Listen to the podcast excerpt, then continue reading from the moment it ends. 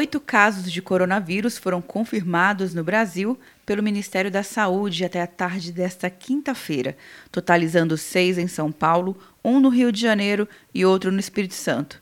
Segundo o secretário de Vigilância em Saúde, Wanderson de Oliveira, o caso confirmado no Espírito Santo de uma mulher de 37 anos entrará no banco de dados do Ministério nas próximas horas, mas já está confirmado um caso que já está confirmado no Espírito Santo, só não entrou aqui porque, como a gente combinou, os dados foram fechados meio-dia, a gente não teve como validar. O laudo está sendo digitado no sistema, tá? esse é um dado da Fiocruz. O secretário executivo do Ministério da Saúde, João Gabardo, explicou que o Brasil ainda não tem transmissão comunitária, apenas local. Quando paciente adquire a doença e eu consigo identificar que ele teve contato com um caso suspeito ou um caso confirmado, é transmissão local.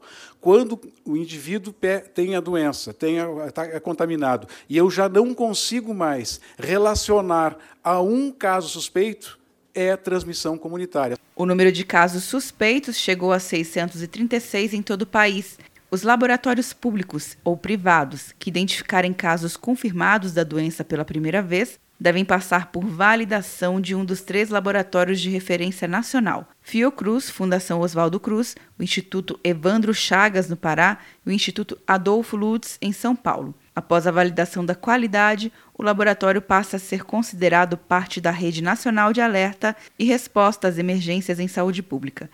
Quer um ano sem mensalidade para passar direto em pedágios e estacionamentos? Peça a Veloy agora e dê tchau para as filas. Você ativa a tag, adiciona veículos, controla tudo pelo aplicativo e não paga mensalidade por um ano. É por tempo limitado. Não perca. Veloy. Piscou, passou. De Brasília, Luciana Castro.